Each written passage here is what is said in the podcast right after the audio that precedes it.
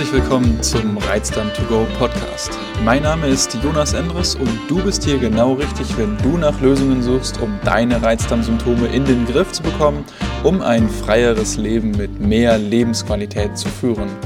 Jede Woche sprechen wir hier über verschiedene Aspekte der Therapie bei Reizdarm, neue Erkenntnisse aus der Forschung und führen Interviews mit Experten. Viel Spaß mit der heutigen Folge.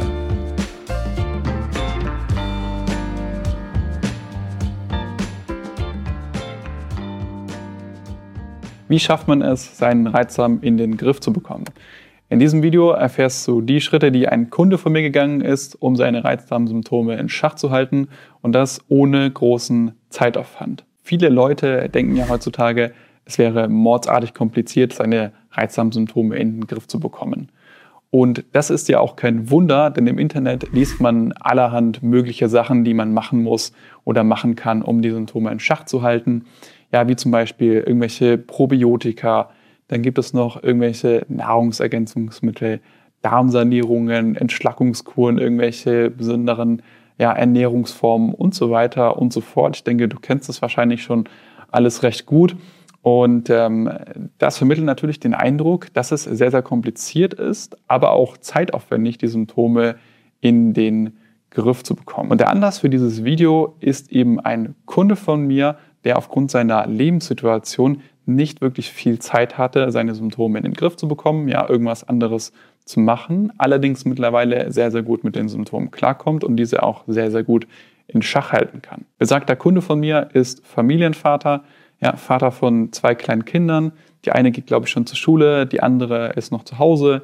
Dann ist er noch Ehemann und ähm, Selbstständiger, baut nebenzu sogar noch ein weiteres Unternehmen auf, hat also von seiner Situation her sehr, sehr wenig Zeit, um neue Dinge zu implementieren, ähm, um seine reizsamen Symptome in den Griff zu bekommen.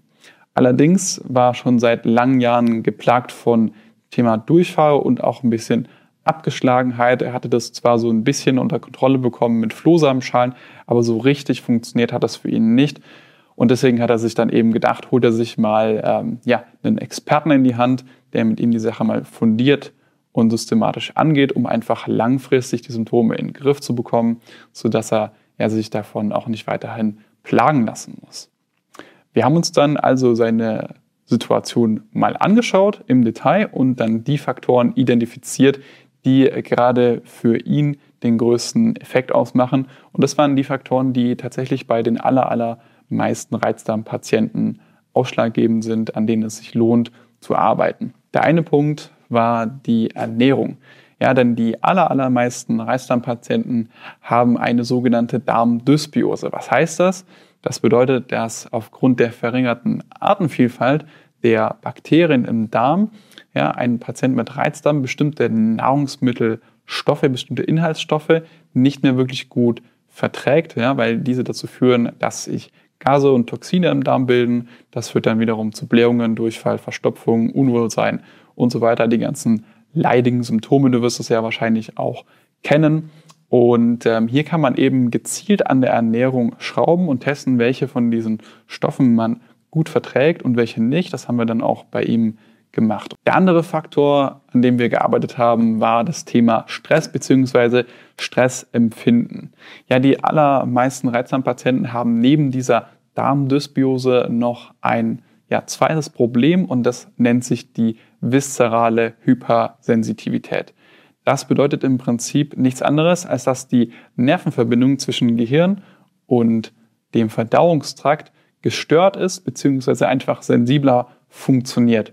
Ja, Patienten, die das haben, die reagieren an sich stärker auf Stress, beziehungsweise der Verdauungstrakt reagiert stärker auf Stress, auch wenn man den Stress persönlich subjektiv gar nicht so schlimm wahrnimmt. Und andererseits ist es auch so, dass kleine Bewegungen im Darm, wenn sich zum Beispiel Nahrungsmittel oder Gase darin ja fortbewegen, die ein normaler Mensch gar nicht spüren würde, ja, die empfindet ein reizsamer Patient mit dieser viszeralen Hypersensitivität dann eben als schmerzhaft. Wir haben uns dann also mal sein Leben angeschaut und geguckt, okay, woher kommt denn der Stress in seinem Leben und haben dann eben gezielt ja, Methoden erarbeitet, mit denen er sich von diesen Dingen nicht mehr so wirklich stressen lässt und somit auch entspannter durch sein Leben gehen kann.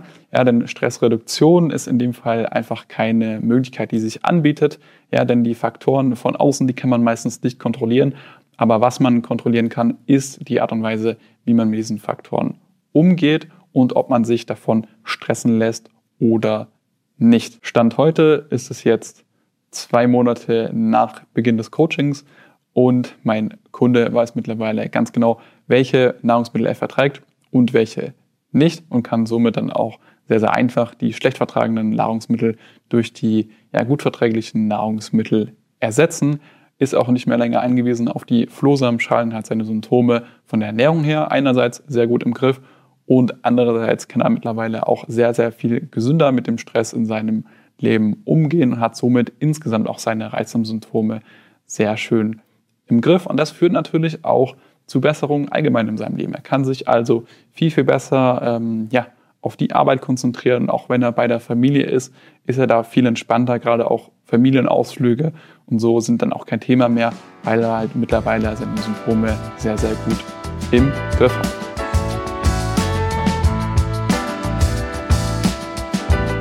Vielen Dank fürs Zuhören.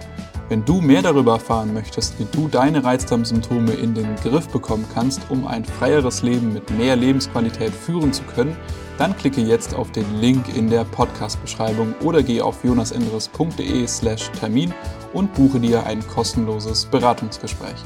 In diesem 45-minütigen Gespräch analysieren wir gemeinsam deine Situation und erstellen einen individuellen Plan, wie du deine Reizdarmsymptome Schritt für Schritt dauerhaft in den Griff bekommen kannst.